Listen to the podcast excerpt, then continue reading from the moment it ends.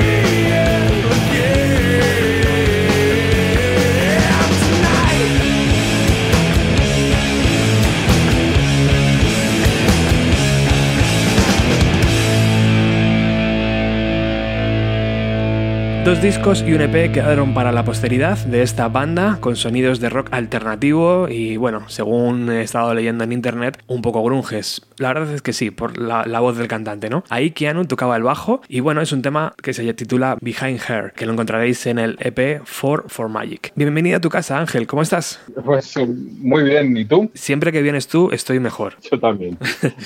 me, sacas, aquí de la, de la soledad, del confinamiento. Bueno, la verdad es que sí, te llamo para pasar un buen rato y para hablar de uno de mis actores favoritos. No sé si me he dejado algún actor o alguna actriz en esa lista que he dado al principio, seguro que sí. No, bueno, pues las chicas, no sé, podemos meter Claire Danes, Samantha Matis, ese tipo de, actriz, pero está muy bien visto. Yo pienso que son un poco como la, la camada de estrellas grunge, un poco una obviedad decirlo por la época, pero es verdad, porque, bueno, tenemos otra imagen de las estrellas de cine, ¿no? Y estos eran como gente triste, o sea, gente, de hecho, Keanu Reeves tiene un meme, ¿no? Que es Keanu triste, Keanu sad. Pues es un poco ese tipo de gente que, bueno, pues que es la época y quedaron muy marcados y, por supuesto, no se parecen nada a la gente que había antes ni, por supuesto, a la gente de ahora que vive de, hacerse selfies y cosas virales. Claro, de hecho, el, programa de hoy se llama Keanu Reeves, el actor grunge, un poco por eso, ¿no? Porque mm. nos, identificamos muy rápidamente con él a principios de los 90. Su historia me parece fascinante, eh, Ángel.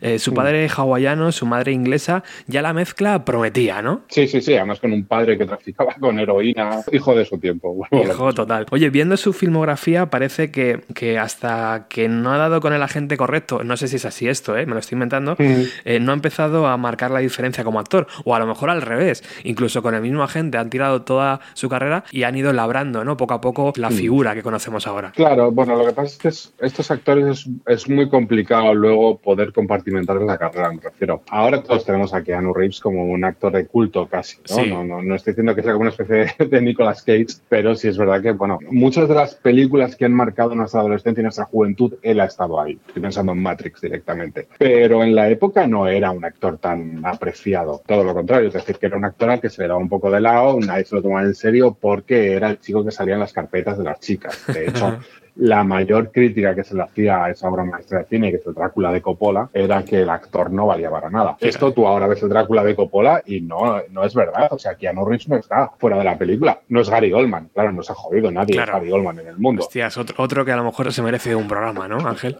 sí, probablemente. Gary Oldman. A lo mejor es algo generacional, ¿no? Que en los 90 se le veía así, claro. Sí, claro. Eso, bueno, ha envejecido así y lo bueno está en que ahora nos le tomamos muy en serio gracias que además a las películas de John Wick, ¿no? Sí. Hemos visto como que él tiene un humor sobre, sobre su propia carrera. Hmm. Pero bueno, ahora hablamos de él. Es un tío mucho más interesante de lo que podía parecer en aquella época. Tiene como unas películas muy comerciales, pero luego tiene como cosas muy, muy suyas y muy de actor. Sí. ¿Sabes si ha seguido con el mismo agente o ese dato no No, no, no, tengo, no tengo, ni idea, pero supongo que habrá cambiado 20 veces, sobre todo después de un momento muy crucial en su carrera, que es eh, cuando rechaza el papel de Speed 2. eso quiero que me hables ahora. Yo creo que hay un Keanu antes y después de Matrix. Tal vez por eso, Ángel, vámonos un poco al inicio de todo esto, ¿no? Cuando empieza a construir su carrera teatro, anuncios para televisión, cine para adolescentes.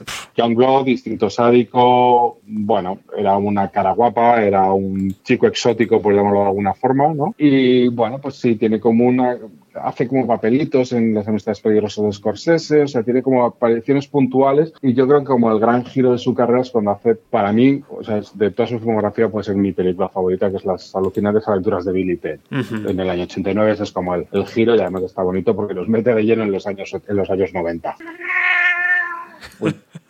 creo que mi gato se ha colado en Bienvenido a los 90. Qué majo. Le gusta, ¿no? Keanu Reeves, parece ser.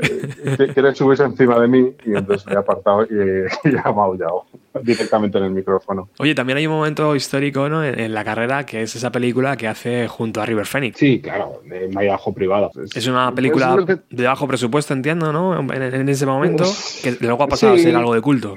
Claro, bueno, es lo que tenemos hoy entendido como cine indie, que luego cuando uno desgrana no es tan indie, cuesta bastante más de lo que parece. Ese es el lado que te hablaba antes, es decir, es un tipo que hace tan pronto hace como le llaman body como midajo privado. Se va moviendo como entre las grandes superproducciones y un cine de consumo indie para un público muy gay como es el cine de Gus Van Sant. o como era esa película, pues no todas las películas de Gus Van Sant son solo para gays. Drácula, y yo creo que en 1994 llega la película donde le ponemos definitivamente cara, ¿no? Que es Speed. Claro, ese es el, a ver, es decir, este chico ha ido creciendo, se ha convertido en una superestrella de Hollywood y tal. Eh, de repente Coppola no está en el mejor momento de su carrera. Winona Ryder compra un guion a James Hart, que es un guionista súper interesante, compra el guion de Drácula. Coppola se mete de lleno a hacer la película y llaman a Keanu Reeves, que es la estrella del momento para hacerla. En, ese rodaje hay una de mis anécdotas favoritas del cine de los 90, que es que Coppola es como muy obsesivo de hacer las cosas de verdad y de meter a los actores en los papeles y tal. Entonces, en la secuencia de la boda entre Jonathan Harker y Mina, es decir, entre Keanu y, y Winona Ryder, contrataron a un sacerdote de verdad. Joder, qué bueno. Y el sacerdote de verdad ofició misa real en rumano. Con lo cual, de cara a la iglesia ortodoxa, supongo que es, que Anu Reeves y Winona Ryder están casados. Pues tampoco es mala pareja esa, ¿eh? No, no, no, no. De hecho, han hecho una película hace poco juntos y parece que tienen bastante buen rollo. Claro. Y parece además que siempre se ríen de este hecho de que realmente... Siguen casados. De cara... De que, sí, sí, que son marido y mujer.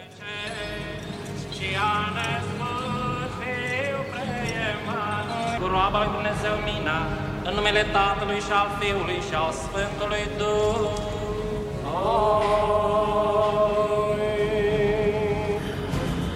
Tus hombres impotentes con sus ridículos sortilegios no pueden protegerte de mi poder.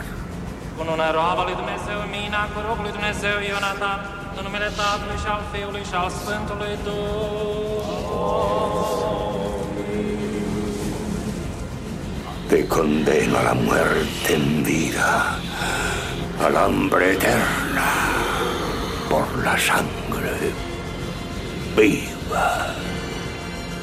Llegamos a 1994, ese año maldito mm. para el grunge, donde en abril fallece Cobain y donde pues prácticamente la cara de Keanu está en todas las paradas de autobús. Sí, bueno, seguramente. que hablamos de Speed, que fue como uno de esos taquillazos que cambia la historia de Hollywood. De hecho, casi parece una película hecha hoy día, ¿no? O sea, es una película que se movería muy bien a día de hoy en taquilla. Un autobús, una bomba puede estallar. El papel de héroe, que es, que es lo que ha explotado él bien a lo largo de su carrera, por lo menos en un trayecto de su carrera y también una compañera de viaje espectacular, Sandra Bullock, eh, que, que, parecía hecho el uno para el otro, ¿no? En esa película. Claro, y esto es muy divertido porque es casi la historia inversa. Es decir, en ese momento, Sandra Bullock es la actriz joven que está empezando a petarlo, ¿sabes? O sea, Sandra Bullock es la secundaria de la película, era una cara que en ese momento nadie conocía, que un par de años después cuando empiezas a tirar ahí mientras dormías la red, echas para atrás la vista y dices, hey, era la chica del autobús. Entonces, bueno, es muy bonito porque es como el, solapamiento de, de carreras. ¿Es, es, posible, Ángel, que surgiera el amor entre ellos ahí? No tengo noticias, también creo que aquí nos resultó como poco transparente para estas cosas. ¿no? Siempre, se, ha dicho que ha tenido un romance con Diane Keaton y creo que los dos juegan un poco al despiste de si es verdad o es mentira. Aquí ya en Speed se ve que el actor puede sujetar perfectamente una película, ¿no? Creo que a partir de ahí ya crece cada vez más, ¿no? Claro Claro, o sea, él es, él es la apuesta comercial de la película, es el chico de Le llaman Body para hacer una, iba a decir superproducción, realmente no es tan superproducción Speed aunque lo parezca, pero bueno, sí para hacer como un blockbuster de cine de acción, Keanu Reeves está cacha, se tira debajo de un autobús, hace cosas de, de un héroe, no es, no es el pequeño Buda, no es mucho ruido y pocas nueces, es otro tipo de película. Pregunta de examen, listillo. Hay una bomba en un autobús. En cuanto el autobús alcance los 80 kilómetros por hora, se activará. Y cuando baje de 80, estallará. ¿Qué harás? ¿Qué harás? Ahora. Él es la única solución. Ese terrorista acaba de pedir un rescate. Ha puesto una bomba en un autobús. Keanu Reeves. Dennis Hopper. Sandra Bullock. Pregunta de examen. Tienes una pistola apuntando a tu cabeza. ¿Qué haces? ¿Qué haces? Speed. Prepárese para la hora punta.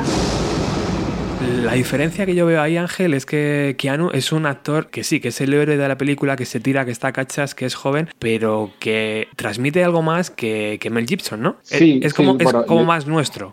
Es más de nuestra generación. Claro Mel Gibson es casi un héroe de los años 80. ¿no? Eh, y alguien, alguien me decía hace poco que tenía más razón que un santo, que los héroes de los 80 son hijos de la cocaína. Son películas en las cuales hay un humor y hay un histrionismo muy de que todo el mundo en Hollywood está enfarlopado mientras hace esa película.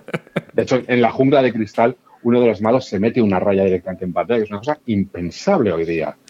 un estudio no, no, no permite ese plan, o sea, te echa en el momento en que entras a proponer que quieres a un personaje drogándose. Bueno, pues la diferencia era eso, esos eran de una cosa y estos dos que antes eran los grunts, eran, tenían otro estilo. Tú te puedes imaginar perfectamente a Keanu Reeves, al personaje de, protagonista de Speed, que en su casa lea un libro, por ejemplo. Eso no te lo puedes imaginar de John McClane en la jungla de cristal. John McClane tiene otros valores, pero no te imaginas a John McClane llegando a su casa diciendo, voy a leerme un libro. Me lo imagino abriendo una cerveza, eso sí. Exacto, exacto. Con el mechero. Oye, ¿qué pasó con Speed 2? Lo vio claro Keanu y dijo, no, a ver, eh, por ahí no quiero ir. Claro, es lo que hablábamos antes. Un tipo, o debe ser un tipo en la distancia corta bastante, bastante especial. Y él no debe haber estado nunca cómodo con este rol de superhéroe fornido y de hacer las mil y una y tal. Y debe ser que después de Speed no quería, no quería continuar, no quería hacer otra película de esas. Y dijo que no, al parecer sufrió todas las presiones del mundo y de hecho prácticamente su carrera se va un poco al garete a mitad de los años 90 por esto. O sea que le ponen, le, le ponen la cruz un poco. Absolutamente. O sea, si uno mira la carrera de Keanu Reeves entre Speed y Matrix. Y además hay que recordar que él es casi la última opción de casting de Matrix. Hostia. O sea, cogen a Keanu Reeves porque no hay, no hay nadie más a quien puedan coger es un tío que ha pasado de lo más alto de Hollywood a lo más bajo. A lo más bajo, bueno, me refiero a decir, hace películas como Un paseo por las nubes. Es decir, que un tipo que pasa, a eso le llaman Body, con Patrick Swayze, hacer un paseo con las nubes con Aitana Sánchez Gijón, pues está muy guay, pero no, no parece la misma carrera. Antes de Matrix, eh, yo también recuerdo, Ángel, que había un par, de, un par de pelis que fueron muy comentadas. Yo no sé si de no excesivo presupuesto, pero Johnny Mnemonic eh, era como esa cosa rara, ¿no? De mediados de los 90 que pegaba muy bien en esa época porque no sabíamos muy bien hacia dónde íbamos, pero no lo recuerdo como una gran producción, ¿no? No, no, es una película pequeña de ciencia ficción, pero hablas de una de mis películas favoritas de los años 90, es el pre-Matrix. No me extraña, tío, claro que sí. Está muy bien visto porque alguien se dio cuenta que el futuro podía ir por Johnny Mnemonic. Es como una película de inspiración completamente oriental, o sea, parece como un manga, de hecho salía Takeshi Kitano en la peli que se estrenó en Japón con más metraje del personaje. Es una película hecha antes de tiempo. De hecho, está guay porque el malo es Dob Langren, ¿no? Antes que hablábamos de los héroes ochenteros, pues aquí está, ¿no? Es como que los héroes de los 80, ¿no? Es como He-Man. Sí, sí, Dob Langren era He-Man. Pues ahora se reconvierte en esta especie como de cine pre-cyberpunk. Aparecen ahí como viejas estrellas. Es un, es un peliculón, o al menos es como una película muy entrañable y muy para estudiar cuál era ese momento. Pero es verdad, o sea, una película de Robert Longo no es ni mucho menos una superproducción. Año 2021. Transmitir información ya no es seguro. Los teléfonos, ordenadores y satélites son vulnerables, pero existe una solución. Capacidad de almacenaje. Puedo guardar 80 gigas de datos en la cabeza. Introducir los datos en el cerebro de un correo humano, como Johnny Mnemonic. Preparado. Que sí sería más producción fue El abogado del diablo, ¿no? Pactar con el diablo. O Pactar con el diablo, perdón, que Al Pacino, ¿no? La de, Al Pacino, Charlize Theron, sí, pero sigue sin ser una película demasiado cara. Eh, es una película en la que Johnny, uy, Johnny, perdón, en la que Keanu Reeves tiene que renunciar a parte de su sueldo para que puedan fichar al Pacino. Bueno, eso, él... Un capricho. Claro, él quiere retomar su carrera, quiere que se la tomen en serio. Está muy bien tener un duelo interpretativo en pantalla con Al Pacino. También es verdad que Al Pacino tampoco sale mucho en la película una película oscura, tío, una película que, también le iba muy bien, o sea, que era como él un abogado, ¿no? Que, luchaba entre el bien y el mal y al final es, poseído, ¿no? Sí, es curioso porque es una película como muy cínica para ese momento, ¿no? Sí, sí. O sea, es un, el tipo de película que se hace después de la caída de Lehman Brothers, tipo de cosas. Es, es una película muy curiosa. Y además la compañera, eh, si no recuerdo mal en esa película, ¿era ya um, Charlize Theron o no? Era Charlize Theron, sí, su mujer. Que luego repetirían años después. ¿Por qué tienes que cargar con ese maldito saco de piedras? ¿Por Dios? ¿Por qué sí? Por Dios. Está bien. Te daré información de primera mano acerca de Dios. A Dios le gusta observar. Es un bromista. Piénsalo. Dota al hombre de instinto os da esta extraordinaria virtud y que hace luego los utiliza para pasárselo en grande, para reírse de vosotros al ver cómo quebrantáis las reglas. Él dispone las reglas y el tablero, y es un auténtico tramposo. Mira, pero no toques. Toca, pero no pruebes. Prueba, pero no saborees. y mientras os lleva como marionetas de un lado a otro, ¿qué hace él? Se descojona, se parte el culo de risa. Es un payaso. Es un sádico. Es el peor casero del mundo. ¿Y adoráis eso? Nunca. Mejor reinar en el infierno que servir en el cielo, ¿verdad? ¿Por qué no? Yo tengo los pies sobre el mundo desde que comenzó este puto juego. He alimentado todas las sensaciones que el hombre ha querido experimentar. Siempre me he ocupado de lo que quería y nunca le he juzgado. ¿Por qué? Porque nunca le he rechazado. A pesar de todas sus imperfecciones, soy un devoto del hombre. Soy un humanista. Puede que el último humanista. ¿Quién en su sano juicio, Kevin, podría atreverse a negar que el siglo XX ha sido mío por completo? Todo mío, Kevin. Todo mío. Mío. Estoy pletórico. Ha llegado mi oportunidad. Nuestro momento. ¿Alguien quiere una copa? Vamos al momento cumbre, ¿no? De la carrera de, de, Keanu, que es Matrix. Ya hemos hablado mucho de Matrix en este programa con Ángel. Lo tiene todo. Si tuviéramos que cambiar algo del, de, de, Matrix, Ángel, ¿qué sería? ¿A lo mejor el final o no? Yo cambiaría, yo cambiaría las secuelas. Sabía que nunca hubiesen existido. Claro. Haberla dejado así, tal cual, ¿no? Exacto. Había una entrevista a Tarantino en la que le preguntan cuáles eran sus películas favoritas de los 90. Y él hacía una reflexión que me parece increíble. Decía que daba sus 10 películas favoritas de los 90, por supuesto, en Reservoir Dogs y Pulp Fiction ahí metidas. Y decía que The Matrix sería una de sus películas favoritas de los 90 si no existiesen eh, las, las, dos secuelas. Y es que es verdad, es que le estropean el recuerdo, sobre todo la última. Sí. Son, o sea, ahora cuando piensas en Matrix, pues uf, dices, qué rollo, cómo acabó aquello. Pero estoy pensando un poco en lo que a lo mejor pasa con Star Wars dentro de unos años. Cuando hablemos de Star Wars, pensemos también en estas últimas películas, ¿no? O, o al menos en la última, y pensemos que qué horror, qué mal acabó aquello. Y también de, un poco recordamos lo que pasó con Perdidos. De decir, hostias, empezó muy Sí. bien y aquello, bueno, bueno. Ese tipo, Claro, ese exacto, tipo de eh, cosas. Exacto, sí. Yo creo que, bueno, el único problema que se puede poner a Matrix es ese. Como te decía antes, él no era una de las primeras decisiones de, de Matrix. ¿eh? Claro. Puedes recordar que al final es como que después de que medio Hollywood haya dicho que no quiere hacer esa peli, los Wachowski se quedan con Johnny Depp y Keanu Reeves. E incluso prefieren a Johnny Depp antes que Keanu Reeves. O sea, solo ya cuando penúltimo descarte dice que no la hace, es cuando se quedan con, con él. Bueno, es que eso es imposible verlo, ¿no, Ángel? Cuando alguien te da el guion de, de un chaval que se llama Anderson, señor Anderson, ¿no? No me acuerdo cómo se llamaba, Thomas Anderson creo que era, y te explican, y te explican que, que vas a esquivar unas balas, que no sé qué, que, hostias, no sé, al final, o lo, o lo tienes que ver muy claro o no te metes, ¿no? Y eso es lo que le pasaría a lo mejor a alguno, algún pez gordo de Hollywood. Claro, sí, bueno, además de dos directores que solo habían hecho una película antes, es verdad que es una película producida por Joel Silver, que antes hablamos de Mel Gibson, es el tipo que puso en pie arma letal y que casi inventó una regla para hacer cine de acción a partir de arma letal. Pero ni por esas, es, es- era una película muy rara que salió muy bien, la verdad,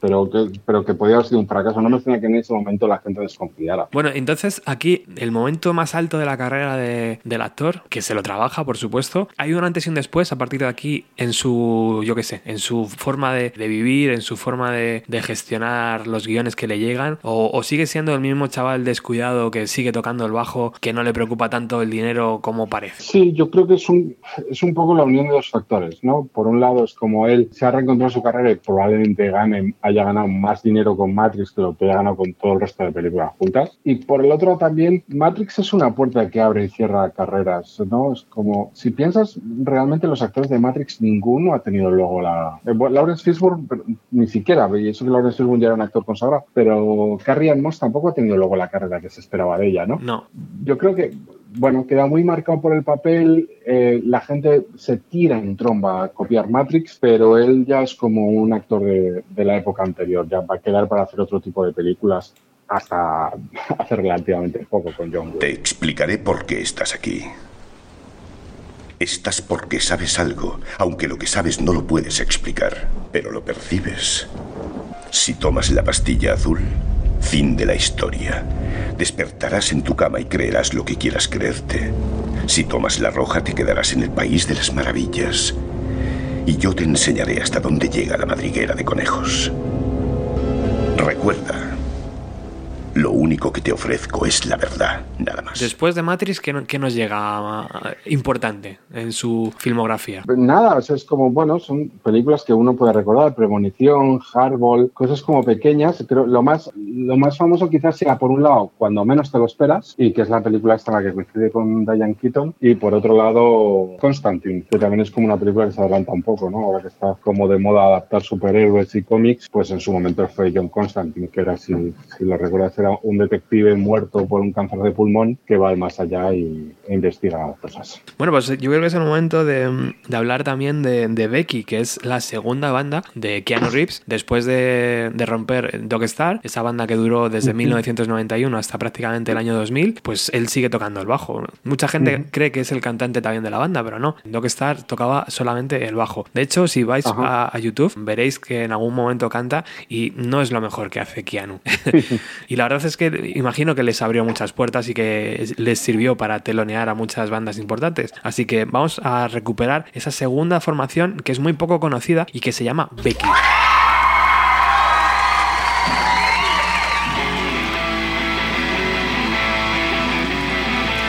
One, two, three, got me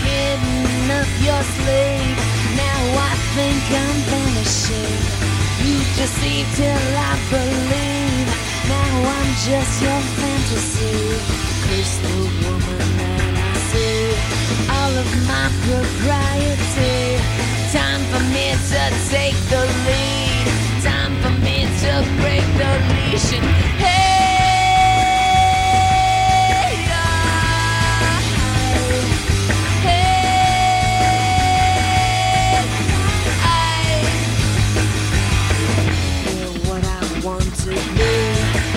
Everyone sees right through me. Time for me to take the lead. Time for me to break the leash.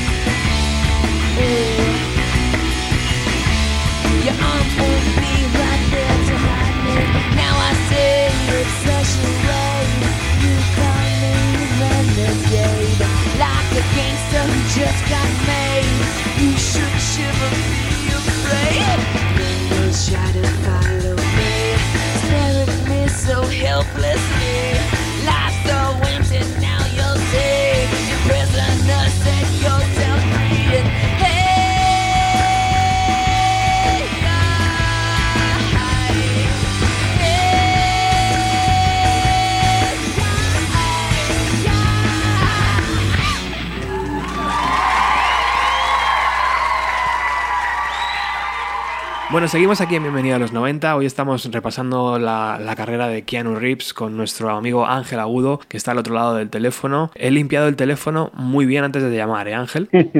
muy bien, yo, yo casi que también. Y todo el día limpiando el ordenador, limpiando todo. Bueno, hemos repasado eh, la, el primer tramo hasta Matrix, digamos, de la carrera del actor. Y ahí, aquí también personalmente ocurre eh, la tragedia de, de, su expareja, ¿no? Que, que, que fallece mm. y de repente nos encontramos, pues lo que hablábamos antes, los memes de Keanu Reeves en un parque sentado él solo, eh, Keanu Reeves viajando en el metro, cosas que generalmente un actor no suele hacer, ¿no? Y él, él, él está ahí comiéndose una manzana en un parque, ¿no? Y es como, hostias. Sí, él es que tiene pinta de ser un tipo un poco así, ¿no? Lo definimos como triste, pero bueno, melancólico a lo mejor, ¿no? Que es como la, la parte bonita de la tristeza. También creo que hay por internet un vídeo de, de él cediendo el asiento a una señora mayor en el metro. Entonces, bueno, sí, es, es, ser como un tipo muy, muy cercano y bueno, viendo esas cosas que conocemos ahora es fácil entender que en determinado de su carrera decidiese romper y decir yo no me vuelvo. Eh, si Speed 2 es lo mismo, pero en lugar de un autobús es un barco que lo haga otro. Y también, no sé si llamarlo fragilidad, porque también hay, hay imágenes de, pues yo qué sé, compartiendo una lata de cerveza con un mendigo. O sea, es como un actor que, que, que, se siente más cómodo en ese papel que debajo de los focos. Exacto, sí, de hecho no, no debe ser fácil buscar en Google y encontrarle en imágenes de promoción de otras pelis más allá de las suyas propias, ¿no? Mm. Alguien, bueno, antes hablabas de la dificultad a lo mejor de tener un agente y un manager, pues es que eso también debe ser lo que más odia un agente y un manager, o sea, llamar a alguien y decirle, mañana que sea Star Wars tienes que pasar por la alfombra roja y que tu cliente diga que no, que, toca con, con su grupo por la noche en un garito. Claro. También es verdad que después de Matrix y teniendo la vida solucionada, pues ya es más fácil, pues sí, ir haciendo cine, ¿no? Para que, porque es tu pasión y, y te mueve por dentro a hacer películas si eres un actor, pero ya puedo decidir yo, ¿no? Ya no, no tengo que llamar yo a puertas, sino es, al revés, o sea, ya la industria me llama a mí. Y ahí llegamos al año 2014, creo que fue, con John Wick, ¿no? Que es el segundo o el tercer gran papel que hace, ¿no? Sí, bueno, es como el primer gran papel de como de esta tercera fase de su carrera, ¿no? Es decir, bueno, pues hasta entonces Keanu Reeves ha sido la estrella de los 90, ha cerrado los años 90 con Matrix, incluso intenta hacer como sus pinitos como director, bueno, ha pasado por mil y después como de lo que fue el espejismo de los mercenarios, que era vamos a coger a las viejas estrellas para demostrar que siguen en forma o vamos a darles como una segunda juventud, alguien decide que Keanu Reeves tiene un aspecto muy de ser una estrella, este tipo de estrella de acción. Y además es un actor que ha envejecido bastante bien, todavía tiene buena melena, también hay una confabulación en internet diciendo que, que es inmortal porque no envejece, o sea, porque tú le ves desde el año 94 aquí y parece, bueno, ha cambiado, pero muy poquito, o sea que envejece bien el tío. Sí, sí, sí, de hecho creo que es de estos que tiene como vídeos, ¿no? O fotos, perdón, como sacadas del siglo XIX para demostrar que es un vampiro y que es, y que es inmortal. Tiene, tiene que ser divertido. Y John Wick es una película que ya entramos en, en la fase esta donde los superhéroes y las, y las grandes marcas de como Marvel y tal dominan el cine. ¿Ya es de esta historia de la que estamos hablando en John Wick? Hay una cosa súper interesante en los primeros años 2000 que es una peli que se llama una historia de violencia de, David Cronenberg. ¿Te acuerdas de Jerarquía con, con Viggo Mortensen? Una historia de violencia hace como un punto y aparte muy serio en el thriller y en el cine negro norteamericano. Porque hasta entonces tú piensas, Atraco Perfecto, La Jungla de Asfalto, son películas en las cuales alguien llega a una ciudad, da un golpe, atraca una carrera de caballos, atraca un banco enorme y su gran ilusión es huir con la chica que ha conquistado, huir al campo, huir a, lo rural, ¿no? Huir, el sueño americano de he conseguido mi dinero, ahora voy a fundar una familia. Lo que hacía una historia de violencia era dar un paso más allá y decir, vale, pues esta es la historia del tipo que se fue al campo. Esta es la historia del tipo que empezó una nueva vida. Esta es la historia del personaje donde terminan los grandes clásicos de Hollywood. Eso rompió muchos esquemas. Eh, porque una historia de violencia es como una película intimista, es una película de acción intimista.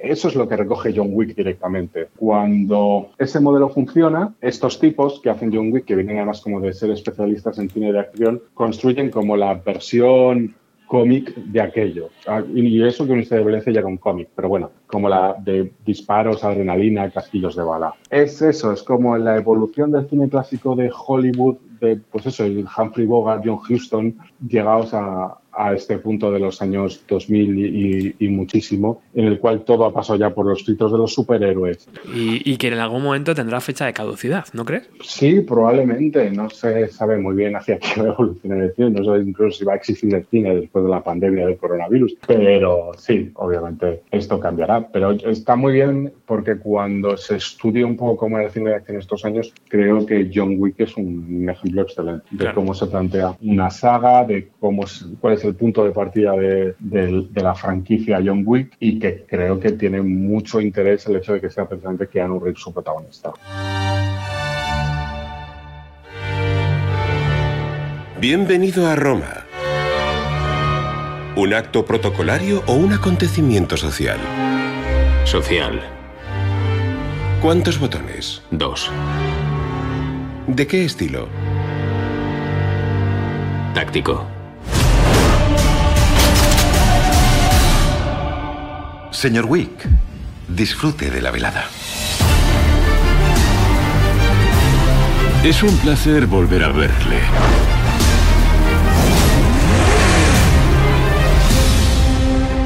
No tienes ni idea de lo que te espera.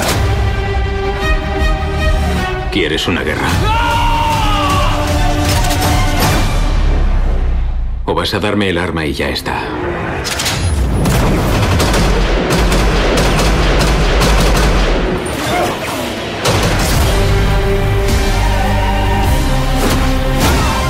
Venga quien venga.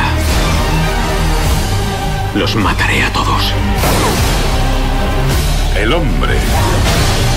El mito. La leyenda. John Wick. No se te da muy bien retirarte. Estoy en ello. Otra de las cosas que nos hace ver que esto está cambiando respecto a nuestros queridos años 90 es la presentación del videojuego Cyberpunk. Uh Es un videojuego, no sé mucho de él, pero sí sé que se levantó mucho revuelo en las redes sociales porque eh, salía Keanu Reeves. Claro, sí, yo, bueno, tampoco soy muy experto en ese campo, pero la, el teaser era que de repente el protagonista es como que se quitaba unas gafas y tal y descubrías que era la versión electrónica de Keanu Reeves. Eso, vuelvo a lo de antes, eso es la puerta que abre John Wick a su carrera de hecho, bueno, pues es como una nueva generación de, a, a Keanu Reeves, incluso protagoniza una superproducción del mundo de los videojuegos como es Cyberpunk 2099, creo que se llama. Bueno, la gran pregunta sería, eh, llegado ya a esta altura del programa y habiendo pasado por, por esa tercera fase donde también pone voz a, a Toy Story 4, a un personaje, eh, llegando a esta fase tengo dos preguntas. La primera, Ángel, ¿se hará una nueva película de Matrix? Bueno, se está haciendo, de hecho. Sí, después de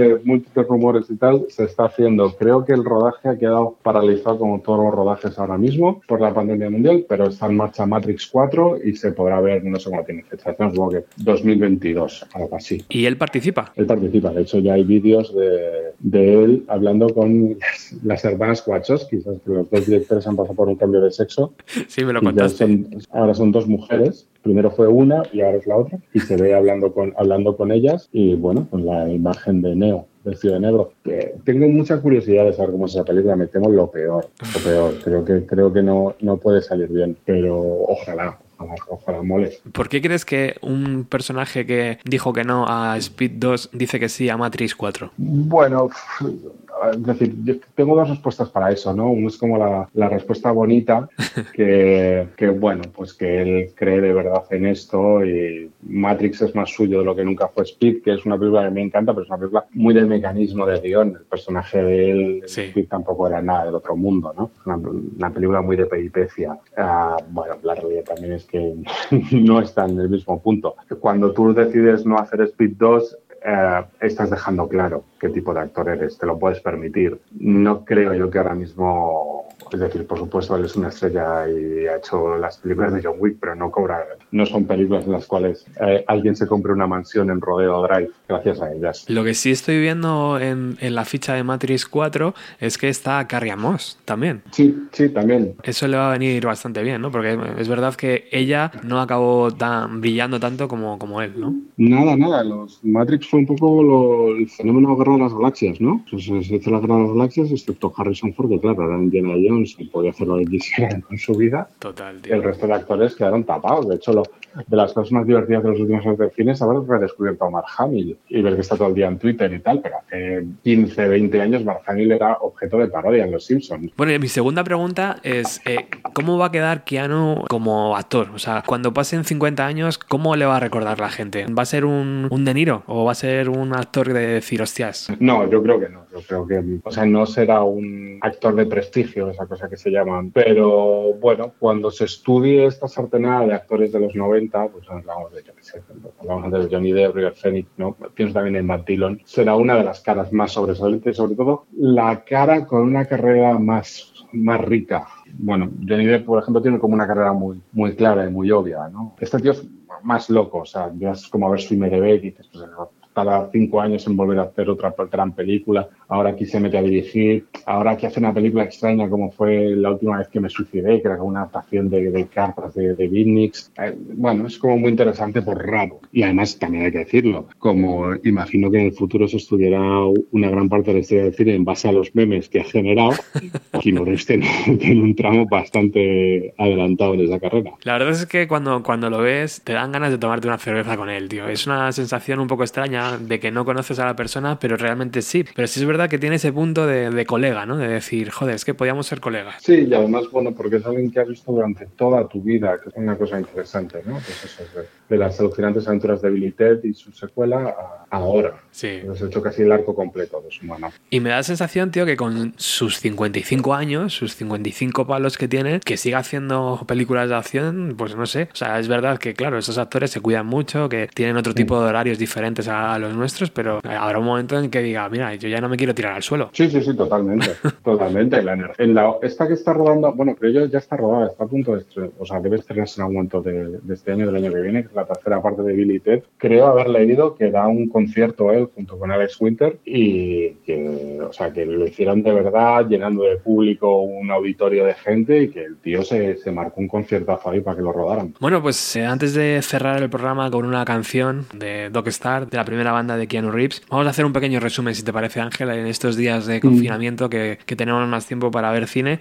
Eh, vamos, a, vamos a recomendar tres películas, si te parece bien, de su filmografía, eh, tres esenciales, de decir, the best, the best of, ¿no? O sea, esto es lo que tienes que ver de Keanu sí o sí. ¿Qué, ¿Con cuál empezaríamos, bueno, por ejemplo? Yo empezaría con las alucinantes aventuras de Billy. Creo que es la primera película en la que él es como una cara muy reconocible. Es como una joya un poco olvidada y gamberra. Tiene mucho que ver con su faceta musical, porque él hace de un chaval junto con su mejor amigo que quieren triunfar en el mundo del rock y lo que van a hacer es viajar en el tiempo. Es como la versión, la versión crápula y bacarra de Regreso al Futuro, por decirlo de alguna forma. Eh, yo empezaría por ahí, después me iría... Bueno, he dicho tres, más. pero a lo mejor puede ser cuatro, ¿vale? O cinco, no vale, sé. Si me dejas decir, vale. Sí. El Drácula de Coppola como la, la gran película monumental que es. Speed, porque habla muy bien de lo que era el cine de acción de determinada época, hecho sin efecto especial y tal. Y bueno, Matrix. Matrix, porque es la película más importante de principios de este siglo, aunque realmente se hizo en el año 99. Además, Matrix, tengo la sensación, hace mucho que no la veo, pero tengo la sensación que es una película que no te cansa. O sea, que puedes volver a ver dentro de mm. seis meses, ocho meses. Y... Sí, yo tengo un poco de miedo que haya. que lo que pasa es que, bueno, pues los chavales más jóvenes que no la vieron en su momento ahora realmente han visto 200 películas que, que cogen cosas de ella. Posiblemente, o sea, sea igual de espectacular el bullet time y todo esto, aunque ya lo hayas visto, pero bueno, a lo mejor la historia está del hacker y tal no se entiende tan bien ahora, porque era una cosa como muy de los claro. años 90, ¿no? Los hackers, cosa rara.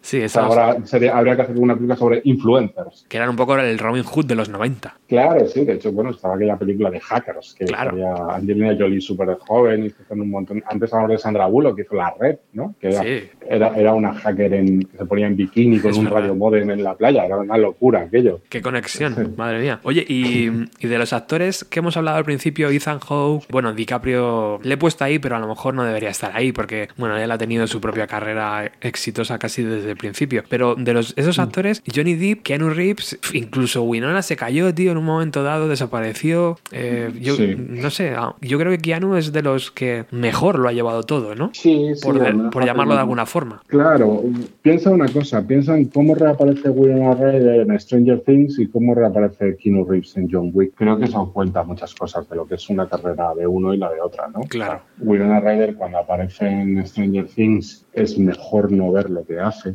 porque se le está poniendo por nostalgia, está como desquiciada y tal. Estaba también aquellos memes de ella cuando reciben los premios estos, ¿no? Que ella está como fuera de sí totalmente. Da un poquito de pena pensar en quién fue Winona Ryder y para lo que ha quedado ahí. Sin embargo, lo de Keanu Reeves es con toda la dignidad del mundo hace una película con un cinismo terrible, que es de habéis matado a mi perro que me lo regaló mi mujer muerta, es verdad. vais a morir hijos de puta. O sea, esa, esa, premisa tan maravillosa, pero que bueno, que es una locura. Oye, ahora que estoy viendo la lista, otro de los actores que también me impresionó mucho y creo que ha sido súper recto en su carrera y que ha hecho lo que le ha salido de los, de los cataplines fue Daniel Day-Lewis, tío. Sí. Ese es un actor que siempre, siempre que ha aparecido en la pantalla, mis ojos no se pueden quitar. O sea, me llama mm. mucho la atención cómo, cómo ha trabajado y de hecho su final de carrera también, según leí hace poco, dijo, mira, esta va a ser mi última película y ya está, y ya no hago más. Más. Sí, me suena que no es la primera vez que lo dice, pero sí es verdad que es un tipo que está como en, que está como en el pasillo de salida de todo esto. ¿Está haciendo un Tarantino o qué? Que no lo sé, no tengo ni idea. no, quiero decir que está haciendo como Tarantino, que decir, no, esta es mi Ah, última película y al final no sabemos. Sí, sí, sí, bueno, creo que es un juego al que ha jugado mucha gente. Y, Claro. y hay mucho músico que también ha jugado a eso. ¿no? Sí, bueno, ya no, ya no grabo más. Y hay grupos de música que vuelven todos los años. Aunque quieres que los das por cerrados, vuelven todos los años. Ahí tenemos la lista que nos ha dejado Ángel con esas cuatro películas que en estos días podemos volver a recuperar de Keanu Reeves. Para finalizar, antes de poner la, la- la canción de Dog Star, ah, yo tengo un grupo de Telegram, Ángel, en, Ajá. de Bienvenida a los 90 y, y sabes que ahora están las, ¿cómo se llaman, tío? Los iconos estos que, que tienen personajes famosos. No sé, no, Sí. sé, no sé realmente cómo se llaman. Bueno, pues uno de mis iconos favoritos es el de Keanu haciendo un corazón, dando el ok o yo que sé, haciendo tonterías, ¿sabes? Muy entrañable. Claro, pero es que, bueno, es un poco lo que hablábamos antes, ¿no? Y por cerrar de alguna forma, cuando eres famoso en esta generación que gobierna ahora el mundo o gobierna los gustos, te transformas en un meme, te transformas en, en, una, en una imagen mutante de Internet. La mayor prueba de que Keanu Reeves ha llegado a lo más alto a lo que se puede llegar es precisamente eso. Sí, sí, si no eres un meme, no eres nadie, ¿no? Ah, Sí, sí, cuando en el buscador de GIF tú no te, no te encuentras, en el buscador de GIF del WhatsApp no te encuentras, no eres realmente famoso. Puede ser otra cosa, pero no eres, no eres una estrella de la red. Ángela Agudo, ha sido un placer estar este ratillo de radio contigo. Hemos repasado muchas películas interesantes y las que vienen. Me da mucho miedo a mí también lo de Matrix 4, pero en cuanto ya esté para ver, pues habrá que hacer otro programa. Sí, podríamos hacer un programa en directo viéndola.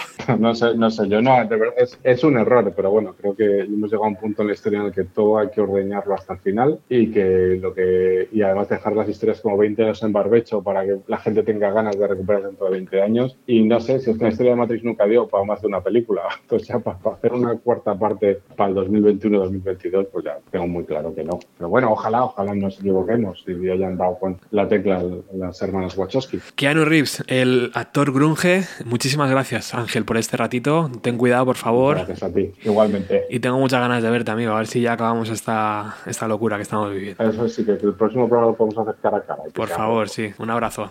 Un abrazo, fíjate. Chao, chao. Nos vamos. Hoy un programa de mucha palabra y poca música, pero así somos en Bienvenido a los 90. Con I Pray de Dog Star nos despedimos. Cuidaros mucho. Chao.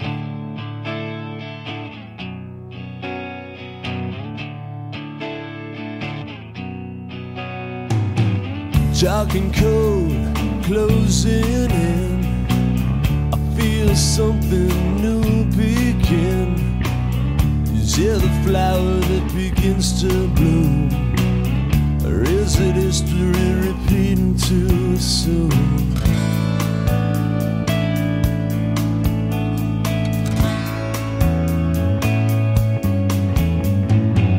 All at once he rushes in makes itself my new best friend.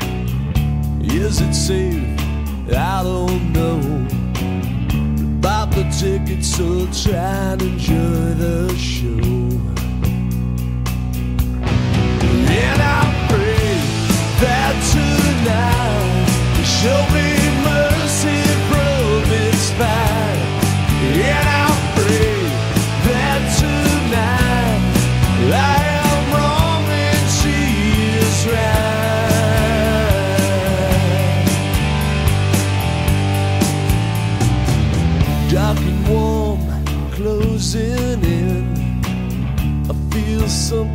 strange within.